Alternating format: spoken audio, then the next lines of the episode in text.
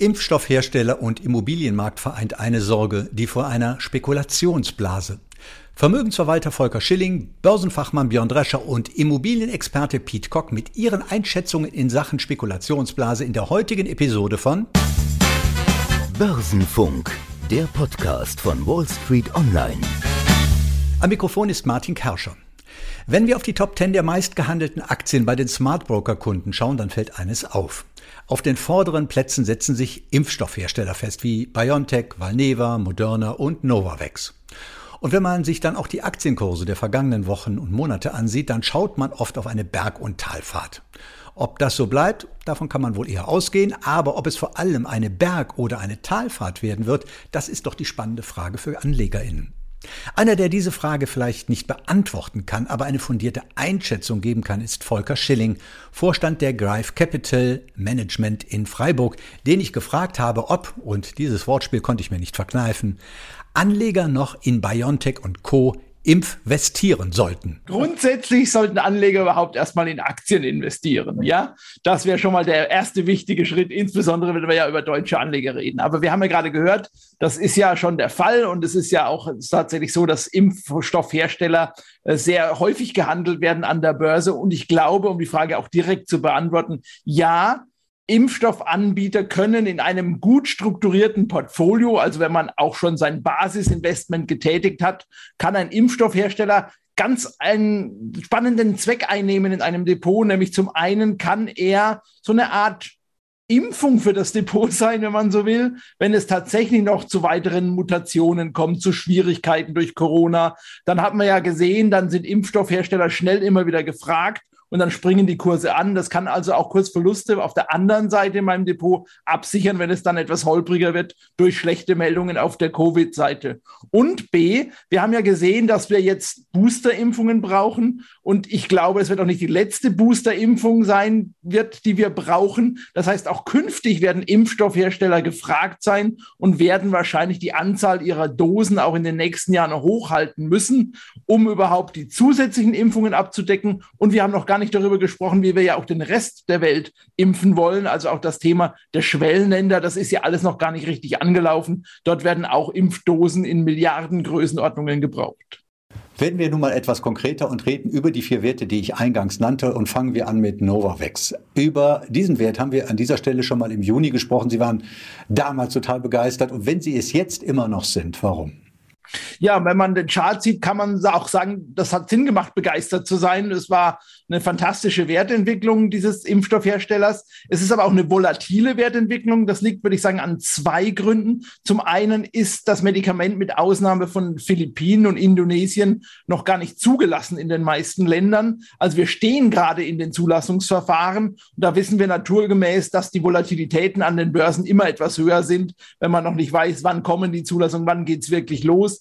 Dazu kam, dass Novavax im letzten Jahr auch ein bisschen Probleme hatte, äh, li äh, was Lieferengpässe Engpässe betrifft, also im Sinne von, kann man genug Dosen überhaupt produzieren? Und inzwischen sind zwei wesentliche Dinge gelöst. Zum einen ist man eine Kooperation eingegangen mit dem äh, Serum Institute of India, also dem weltgrößten Impfstoffhersteller. Novavax hat selber gesagt, sie sind jetzt in der Lage, ähm, wirklich hier äh, zwei Milliarden Dosen fürs nächste Jahr herzustellen. Also das Thema ist gelöst. Und das zweite Thema, die Zulassungsverfahren, die laufen. Ich persönlich rechne Anfang nächsten Jahres mit der Zulassung im EU-Raum. Und man darf nicht vergessen, die EU hat sich bereits 200 Millionen Dosen von Novavax gesichert. Also auch das ist ein deutliches Signal, würde ich sagen. Und es hat einige Vorteile. Und deswegen war ich so begeistert. Und ich will sie hier nur noch mal ganz kurz wiederholen, weil Novavax ist ein sogenannter Totimpfstoff.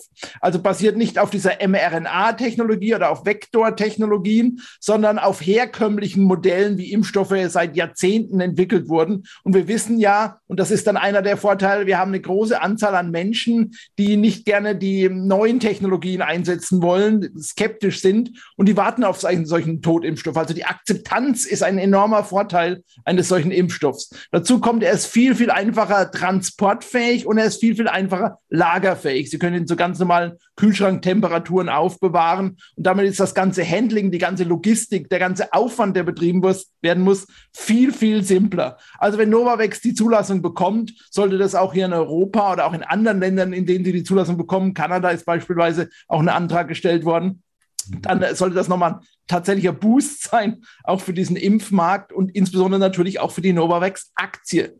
Und deswegen ist es nach wie vor ein starker Kauf für mich.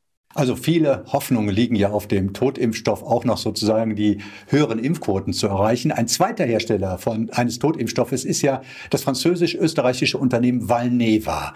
Wie vielversprechend ist Ihrer Ansicht nach denn diese Aktie? Ja, im Prinzip gelten alle Argumente für den Totimpfstoff auch für Valneva.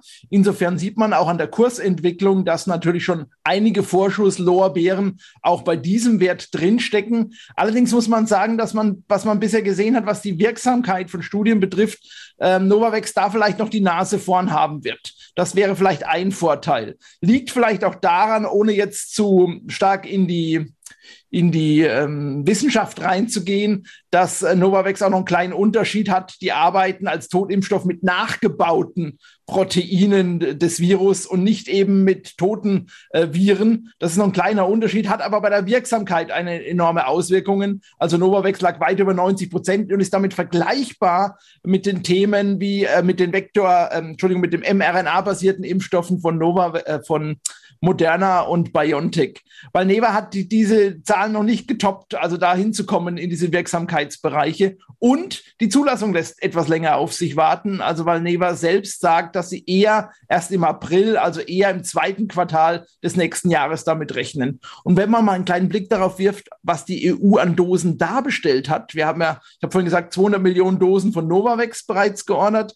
Äh, von Valneva sind es gerade mal 27 Millionen Dosen. Also das macht auch nochmal einen Unterschied, einfach letztlich im Umsatz und dann natürlich auch im Gewinn. Aber beide sind natürlich heiße Kandidaten und das sieht man eben auch an der Kursentwicklung. Da wird natürlich schon darauf spekuliert, dass sie die Zulassung auch bekommen. Und das gilt es natürlich dann auch im Auge zu behalten. Kommen wir von den Totimpfstoffen zu den mRNA-Impfstoffherstellern. Und da ist der Star am Impfstoffhimmel, wenn man so will, zweifelsohne BioNTech.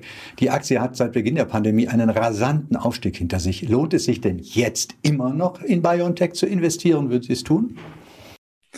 Ja, natürlich muss man sehen, dass solche Werte und solche Entwicklungen an der Börse natürlich auch immer Spekulanten anziehen. Und das sieht man ja auch, dass die Volatilität deutlich zugenommen hat äh, in den letzten Wochen und Monaten. Aber es lohnt sich ja mal einen Blick auf die Zahlen auch zu werfen. Also BioNTech selber hat in diesem Jahr oder wird Ende diesen Jahres nach eigenen Aussagen fast zweieinhalb Milliarden Dosen ähm, Impfstoff ausgeliefert haben. Das entspricht in etwa einem Umsatz von 17 Milliarden Euro. Und damit rückt man natürlich auch in eine Größenordnung beispielsweise von Bayer, mal um einen klassischen Pharmakonzern auch zu nennen.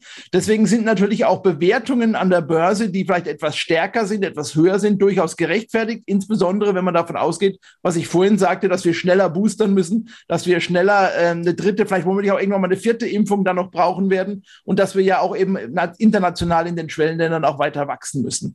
Insofern ist für BioNTech für mich nach wie vor auch ein, ein interessanter Kandidat. Und ich würde ihn tatsächlich auch in mein Depot holen, vielleicht auch in Kombination mit, mit Novavax, einem so einen jungen, frischen, der eine neue Art und Weise des Impfens auf den Markt bringen wird, kurz vor der Zulassung steht, aber eine Biontech, die einfach so das Zugpferd ist, im Sinne auch, wenn es Mutationen gibt. Wir haben ja auch die unterschiedlichen Reaktionen gesehen, wie ein, ähm, ein Biontech-Chef darauf reagiert hat, auf Omikron, der sagte, ja, es sieht wohl so aus und es gibt jetzt auch inzwischen Zahlen, dass wenn man boostert, dass man einen ziemlich guten Schutz auch bei Omikron gegen schwere Verläufe und auch gegen Todesfälle ähm, hat. Und ähm, insofern werden auch künftige Mutanten vielleicht mit dieser mRNA-Technologie viel schneller wieder umsetzbar sein in der Wirksamkeit von Impfstoffen, weshalb ich auch so einen Klassiker wie BioNTech durchaus aktuell ins Portfolio holen würde, während ich hingegen von Moderna, aber da werden wir mit Sicherheit gleich drüber reden, Moderna da ja etwas zurückhaltender war, der Chef dort eher gesagt hat, ah, wir brauchen wahrscheinlich bis Mitte nächsten Jahres, bis wir auf Omikron eine Variante anbieten können, die wieder einen hohen Wirksamkeitsgrad hat. Wie konnten Sie es ahnen, dass ich auf Moderna zu sprechen komme? Das liegt wahrscheinlich daran, dass wir uns vor dem Interview auch über die Themen absprechen. Also, Moderna. Moderna stellt den mRNA-Impfstoff her, der hierzulande zum Ladenhüter wurde, mit dem jetzt die Booster-Impfungen aber schwerpunktmäßig stattfinden sollen. Was kommt denn da noch, was den Aktienkurs bewegen kann? Also erstens profitiert man natürlich auch mal von diesen Booster-Impfungen jetzt viel, viel stärker. Und wenn ich vorhin über Impfdosen gesprochen habe, Moderna wird in diesem Jahr ungefähr drei Milliarden Impfdosen ausgeliefert haben. Das ist ein Umsatz von bis zu 18 Milliarden in etwa. Also das heißt, von den Zahlen her sind die genauso lukrativ äh, wie auch eine BioNTech. Und Moderna ist auch sehr stark gerade in dem Bereich ähm, aktiv zu sein, was die Schwellenländer betrifft, dort künftig auch auszuliefern mit Staffelpreisen und dergleichen. Das muss man sich nochmal anschauen.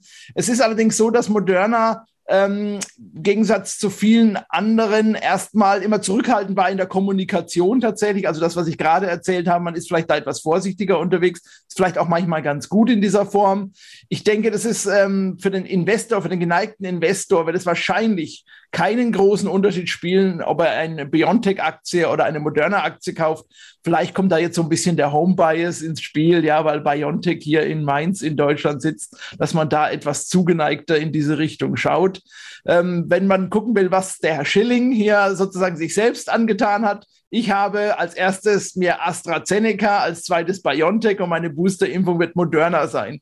Also man sieht, auch in der Hinsicht bin ich gut diversifiziert. Soweit Vermögensverwalter Volker Schilling zu den Impfstoffherstellern. Ob es da schon eine Spekulationsblase gibt? Auf jeden Fall sprechen immer mehr Beobachter des Immobilienmarktes von einer Spekulationsblase, die bald platzen könnte. Das einst so sicher geglaubte Betongold scheint in Verruf zu geraten und zum Hochrisikoinvestment zu werden. Wird das so sein und wann und vor allem in welchem Bereich? Pete Kock ist Leiter Immobilienwertermittlung bei der Berlin Hüb und von ihm wollte ich wissen, was denn nun sei mit der so oft beschworenen Immobilienblase. Ach, es ist ja nicht unnatürlich. Wir wissen das seit äh, der ersten Blase mit den Tulpen im 16. Jahrhundert, dass eine Blase immer mal wieder kommen kann. Aber im Moment, in Bezug auf Immobilien, sehen wir die Gefahr nicht. Für eine Blase äh, braucht es gewisse Komponenten, die zusammenkommen und da können wir schon mal darauf eingehen, dass das heute äh, nicht so der Fall ist, dass wir da groß was befürchten.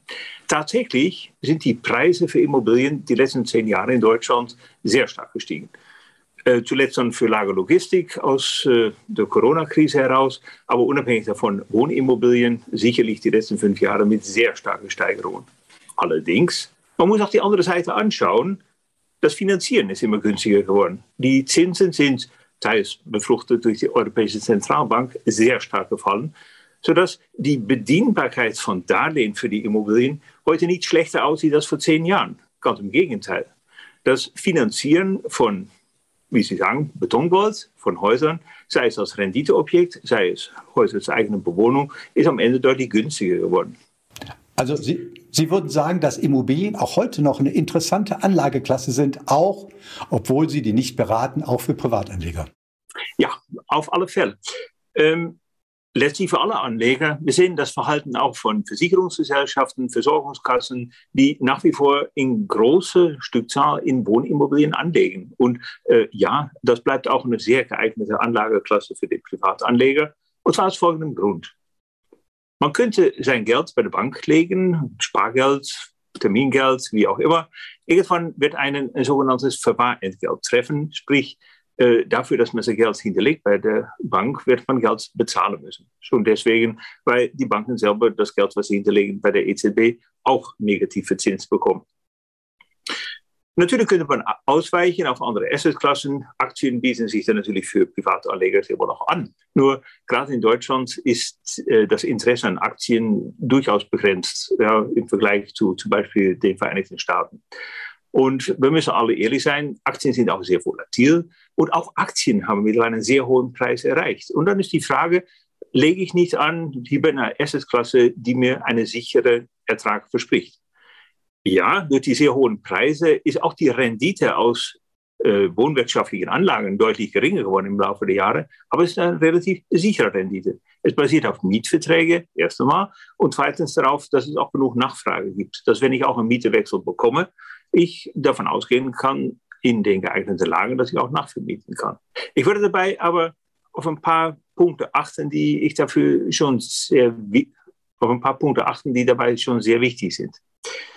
Erstens, wir sind alle unterwegs zu einer klimaneutralen Gesellschaft. Wir wollen alle keinen CO2-Ausstoß haben. Und zwar schon bis 2050. Das sind alle nur noch drei Dekaden weg. Wenn ich in Immobilien denke, muss ich langfristig denken. Also muss ich auch heute darüber nachdenken, dass die Immobilie, die ich heute erwerbe, auch in 30 Jahren noch funktionell sein wird unter den gesetzlichen Gegebenheiten. Das bedeutet auch, ich brauche heute was Neuwertiges mit einem sehr niedrigen Energiebedarf oder ich suche mir ein Objekt, das ich durch Transformation, durch Nachinvestitionen auch zu einem nachhaltigen Gebäude machen kann.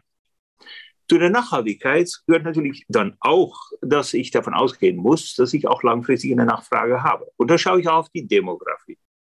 Die demografische Entwicklung in Deutschland ist sehr unterschiedlich. Sie wird auch von den Ämtern publiziert mit Erwartungen bis 2030, bis 2050. Also ich kann mir auch durchaus damit auseinandersetzen, ähm, wie die Bevölkerungsentwicklung je Stadt, je Kreis äh, erwartet wird oder heute schon ablesbar ist. Und auch das sehen wir bereits heute in Wiedervermietungen. Ja, auch die Wiedervermietungszeiträume sind sehr unterschiedlich. Mhm. In Ballungsräumen, wo sehr viel Nachfrage herrscht, sind Wohnungen im Schnitt in zehn Tagen vermietet. In Räumen, wo ich eine abnehmende Bevölkerung habe, eine überalternde Bevölkerung, wenig zukunftsbezogene Arbeitsplätze, mag das auch durchaus mal drei Monate brauchen, um eine Wohnung wieder zu vermieten. Das muss ich natürlich bei der Auswahl der Immobilie als Anlage alles in Erwägung ziehen. Aber wenn wir jetzt darüber gesprochen haben, ob äh, Immobilien interessant sind als Anlageklasse, ist ja immer die Frage des richtigen Zeitpunktes. Ist denn jetzt ein guter Zeitpunkt oder sollte man lieber noch etwas warten, weil da vielleicht noch eine kleine Korrektur kommt? Oder würden Sie sagen, es gibt keinen falschen Zeitpunkt, immer ist es richtig? Äh, oh, ich muss auch sagen, das ist für die typischen Immobilien äh, es gibt keinen falschen Zeitpunkt. Von heute aus gesehen, ja, der bessere Zeitpunkt wäre vor drei Jahren gewesen. Nur dem nachzuweinen hilft ja nichts. Ich muss ja heute nachdenken über eine Anlageentscheidung und ich kann heute Immobilien suchen, die zu meinem Renditeprofil passen.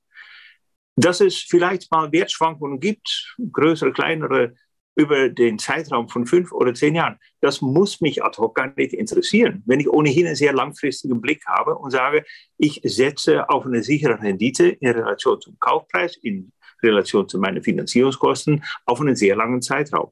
Und dann bin ich ziemlich frei davon, ob sich zwischendurch mal Werte nach oben oder nach unten bewegen. Weil die Frage kommt erst dann, wenn ich wieder verkaufen will. Herr Kock, ich frage Sie jetzt nochmal in Ihrer Funktion, nicht in Ihrer Funktion als Leiter Immobilienwertermittlung bei der Berlin Hüb, sondern als Immobilienexperte. Ich würde ja doch nochmal gern wissen für einen Privatanleger, welche Segmente können denn für Privatanleger interessant sein? Nun, ähm, ein echtes Problem in der Anlage von Immobilien sind die Losgrößen. Ja, wenn ich eine Aktie kaufe für 25 äh, Euro an der Börse, dann kann ich auch wieder 25 Euro handeln.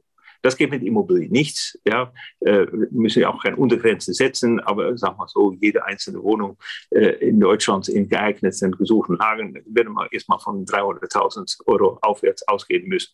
Das ist für kleine Privatanleger natürlich schon eine ordentliche Summe. Wenn ich an äh, größere Privatanleger denke, die äh, investieren auch schon in 10, 20, 30 Millionen ja, auf einem Schlag. Das kann man auch machen. Nur man muss sich immer klar sein darüber, es bleibt eine große Losgröße. Es kann in schwierigeren Zeiten eine Liquiditätsfrage sein, ob ich genug Nachfrage nach großen Losgrößen habe. Und ähm, man würde sich als Anleger, wenn ich an andere Anlagenklasse denke, äh, schon Gedanken darüber machen, wie verteile ich die Mittel über verschiedene Lagen, über verschiedene Objekte, über verschiedene Mietegruppen, damit ich da einigermaßen geschützt bin. Mhm. Und das kann ein Privatanleger, der ein Mehrfamilienhaus kauft, natürlich nicht. Also muss ich schon im Plan sein darüber, dieses eine Mehrfamilienhaus in dieser besonderen Lage muss letztlich zu jeder Zeit auch wieder verwertbar sein, muss zu jeder Zeit wieder vermietbar sein und ist dann natürlich mit einer größeren Summe auch länger da blockiert. Das länger, und das ist auch die Besonderheit von Immobilien, ist, dass ich sehr hohe Transaktionskosten habe. Also neben der Losgröße bitte immer auch die Transaktionskosten berücksichtigen. Der Staat hat äh, ordentlich, oder die Bundesländer, die haben ordentlich gedreht an der, an der Steuerschraube. Ähm, die wenigsten Gewinne verzeichnen dabei Sachsen und Bayern. Die haben eine Grundwerbsteuer mit dreieinhalb Prozent. Aber es gibt ja auch Bundesländer, die haben mittlerweile die 6,5 Prozent erreicht. So. Und wenn ich heute in einem Markt mit sehr niedrigen Renditen langfristig betrachtet, auch bei langfristig niedrigen Zinsen, ja, das tut ja nicht weiter weh. Nur, wenn ich eine Rendite habe, netto, aus meiner Immobilienanlage von heute zweieinhalb Prozent. Für guten Wohnbau in Deutschland ist derzeit nicht mehr zu erwarten netto. Da muss ich von den zweieinhalb Prozent auch natürlich noch diese Erwerbsnebenkosten bezahlen. Und dann wird ja klar, wenn ich ein Objekt nur zwei, drei Jahre halte, dann hätte ich am Ende eine Nullrendite. Also ich muss da schon langfristig denken, um äh, als Privatanleger direkt in Immobilienanlagen zu investieren. Soweit Pete Kock, Leiter Wertermittlung bei der Berlin Hüb über die Immobilienblase. Diese Zeit ist noch verrückter als die Dotcom-Ära, das sagte kein geringerer als Charlie Munger, der Vize-Chairman von Berkshire Hathaway. Dazu passt auch das Thema des Petersberger Treffens, das unter der Überschrift stand Spekulationsblasen erkennen und vermeiden. Organisiert wird das Treffen vom Wirtschafts- und Informationsdienst Drescher und Kiel in Köln und dessen Vorstand Björn Drescher habe ich gefragt, ob wir uns denn nun Sorgen machen sollten. Die einen sagen so, die anderen sagen so. Sie haben ja gerade selber Charlie Munger zitiert ähm, und äh, das ist ja durchaus jemand, der sich damit auskennt. Ähm, wir haben auch äh, durchaus die eine oder andere Schlagzeile in den letzten Wochen gesehen, wie ähm, Tesla ist die neue Tulpe. Äh, wenn wir uns anschauen, was am Kryptomarkt los ist, am Wochenende gab es ja auch wieder da ein paar Verwerfungen, dann hat man schon den Eindruck, äh, dass das so sein könnte. Und es gibt ja auch logische Begründungen dafür. Wir haben eine Geldmengenausweitung durch die Notenbanken in den letzten Jahren gesehen, die schon sehr fulminant gewesen ist. Dieses Geld sucht bei aller Überschussinvestition, die zurückgeht, bei den Überschüssen an die Notenbanken, äh, ist dieses Geld da, sucht nach Opportunitäten und äh, dementsprechend könnte man schon den Eindruck haben, dass das so ist. Aber es gibt viele andere, die sagen, man kann das nicht vergleichen mit der Dotcom-Bubble. Dieses Mal sind die Technologieunternehmen profitabel etc. Also äh, die einen sagen so, die anderen sagen so. Aber wir dachten, wir nehmen es uns mal vor, schauen uns das Thema an, analysieren die Märkte und gucken mal, ob äh, die Fachleute dort Spekulationsblasen erkennen oder nicht. Die Experten sind also sehr unterschiedlicher Meinung, was Spekulationsblasen angeht, aber sind sie sich denn zumindest einig in der Definition? Also was genau ist eine Spekulationsblase? Sie würden die Schnittmenge haben, dass wir von Übertreibungen sprechen, von Kursübertreibungen gegenüber den inneren Werten. Also der Preis ist nicht mehr angemessen zu dem, was ein Gut oder was eine Aktie wert ist. Und meistens platzt die Blase dann, wenn die Allgemeinheit Erkenntnis darüber erlangt, was der innere Wert eigentlich ist. Ähm, das können verschiedene Auslöser sein, die sowas bringen, aber dann äh, platzt die Blase am Ende. Aber sie hätten wahrscheinlich alle sehr unterschiedliche Betrachtungen in einzelnen Fällen, ob es sich dabei um eine Blase handelt oder nicht. Woran erkennt man sie denn eigentlich, solche Spekulationsblasen oder zumindest Überhitzungen des Marktes? Man kann sie dann erkennen, wenn die Kurse zu weit gestiegen sind. Äh, häufig hat es auch etwas mit dem Leverage zu tun, wenn zu viel kreditfinanzierte Spekulationen auf Güter da sind, wenn immer mehr äh, sehr breite Bevölkerungsschichten anfangen, auf etwas zu setzen. Äh, das könnten verschiedene Indikatoren sein. Bei der Frage allgemeiner Marktüberhitzung schaut man auch mal drauf, wie es um Fusionen steht, wie es um Börsengänge steht. Die Specs beispielsweise sind ja derzeit ein Punkt, wo viele sagen, das sei ein Anzeichen für eine Überhitzung der Technologiemärkte. Das könnten solche Indikatoren sein, an denen man das festmacht. Es wäre natürlich wunderbar, wenn man solche Spekulationsblasen timen oder nutzen könnte und daraus quasi Kapital schlagen könnte. Ist das denn überhaupt möglich? Man kann es ja mal versuchen und wird dabei wahrscheinlich feststellen, dass man sich überschätzt. Ähm, ich sage das deshalb, weil ich immer wieder den einen oder anderen höre, der mir sagt, ja, äh, das ist eine Spekulationsblase, aber ich gehe den Weg ein Stück mit nehme dann pünktlich meine Gewinne mit und wenn die Blase platzt, bin ich nicht mehr da. Äh, das Timing, äh, das will schon sehr mit sehr viel Fingerspitzengefühl gemacht sein. Ich würde es mir nicht zutrauen und was dann noch schwieriger wird, das ist die Gegenpositionierung, nämlich das Shorten. Und da kann ich nur sagen, äh, der Friedhof ist voll von äh, Leuten, die versucht haben, Tesla oder andere Aktien zu shorten. Ähm, denn äh, die Irrationalität der Märkte, wie es so schön heißt, die kann häufig weiterreichen als die Liquidität der Investoren. Und deshalb, da sollte man sehr vorsichtig sein, wenn man sagt, das ist viel zu teuer. Da verdiene ich dran, dass ich das erkenne und die Gegenposition einnehme. Ich würde die Finger davon lassen. Über den Zeitpunkt und die Definition von Spekulationsblasen haben wir jetzt gesprochen. Äh, in welchen Marktbereichen sind denn solche Spekulationsblasen möglich, beziehungsweise wo sahen die Fachleute auf dem Petersberger Treffen denn in ihren Analysen Anzeichen für solche Blasenbildungen? Ja, das Interessante war, wir haben nicht nur die Fachleute gefragt, wir haben auch unsere Zuschauer gefragt, äh, die zugeschaltet waren. Es gab die Möglichkeit, über ein TED das abzustimmen. Und die Zuschauer sehen demnach vor allen Dingen bei Immobilien und bei Kryptowährungen Spekulationsblasen kommen. Ähm, bei den Fachleuten war es so, dass äh, die eher in einzelnen Teilbereichen, aber hier auch nur wirkliche Teilbereiche ähm, der Aktien das sahen, vor allen Dingen aber im Anleihenbereich Blasen erkannt haben wollen und bei den Kryptowährungen. Aber bei den Anleihen muss man dazu sagen, gab es immer die Einschränkung, äh, dass der Anleihenmarkt ja nun ohnehin sehr stark von den Notenbanken dominiert wird inzwischen und dass man davon ausgeht, dass hier sehr sensibel gearbeitet wird, was Zinserhöhungen anginge, die sich natürlich dann auswirken würden ähm, auf die übrigen Investitionen und mögliche Spekulationsblasen. Da geht man davon aus, dass das sehr sensibel passieren wird, weshalb die Fachleute dieser Blasenbildung im Anleihenmarkt nicht so sehr geschreckt hat. Es gab aber hier äh, mehrere Fachleute, die, was das Thema Kryptowährung anging, sehr zurückhaltend und bedenklich waren und gesagt haben, da muss man drauf schauen, da wird viel Unsinn getrieben, was nebenbei bemerkt auch der ein oder andere Kenner für Kryptowährung, äh, der uns zugeschaltet war, selbst gesagt hat, äh, dass in großen Bereichen dessen, was Kryptowährungen sind, Spekulationen unterwegs sind. Ja, äh, man denke nur dran, dass da gerade eine ähm, Kryptowährung war, die nur weil sie den gleichen Namen hat wie unsere neue Corona-Variante, dann plötzlich über ein Wochenende 600 Prozent mal springt oder so. Das mag mit Spekulationen natürlich zu tun haben haben, aber äh, die entsprechenden Experten haben auch darauf verwiesen, dass man hier Ethereum, Bitcoin und andere Sachen nicht einfach äh, immer äh, pauschal gleich äh, mit abstempeln darf. Ähm, wie hat es einer so schön gesagt, Bitcoin ist äh, die einzige Spekulationsblase, die schon siebenmal geplatzt ist und trotzdem noch auf einem ziemlich hohen, attraktiven Niveau unterwegs ist. Und selbst wenn wir am Wochenende jetzt mal 20 Prozent korrigiert haben, muss man sagen, ähm, war ja trotzdem über das Jahr noch eine ganze Menge Rendite übergeblieben. Also ob das dann schon immer geplatzte Spekulationsblasen sind, da wäre ich vorsichtig. Wollen wir doch mal noch darauf schauen, weil was AnlegerInnen jetzt tun sollten und vielleicht erstmal jene AnlegerInnen, die auf hohen Gewinnen sitzen und sich fragen, ob sie sie jetzt realisieren sollen oder ob sie drin bleiben sollten im Markt. Was würden Sie empfehlen? Da gibt's ja das alte Sprichwort vom Gewinne mitnehmen, ist noch niemand arm geworden. Und ich habe da sehr großes Verständnis für, zumal wenn die Anleger auf sehr großen Gewinnen aus den letzten Jahren sitzen, weil sie schon lange investiert sind und viele realisiert haben. Aber wenn man sich jetzt äh, mit dem Gedanken trägt, seine Sachen zu verkaufen, muss man sich natürlich fragen, was mache ich denn anschließend mit den Beträgen, die ich habe? Äh, werde ich die dann auf meinem Konto liegen lassen und im Verwahrgeld anheimstellen? Ähm, was werde ich damit tun? Und äh, das heißt, wir müssen darüber sprechen, was die Alternative ist. Und ähm, so viele attraktive Alternativen für Investitionen haben wir derzeit, glaube ich, nicht. Dementsprechend würde ich schon mal eher prüfen, wie lange ist der Anlagehorizont, der mir verbleibt. Ist der länger als fünf Jahre, dann meine ich, kann man den Löwenanteil stehen lassen, ähm, denn letzten Endes wird man mit dem Geld nicht viel Besseres tun können, als es breit gestreut ähm, unter anderem wesentliche Teile in Aktien investiert zu lassen. Ähm, das sollte der beste Schutz sein für das, was auf uns zukommt.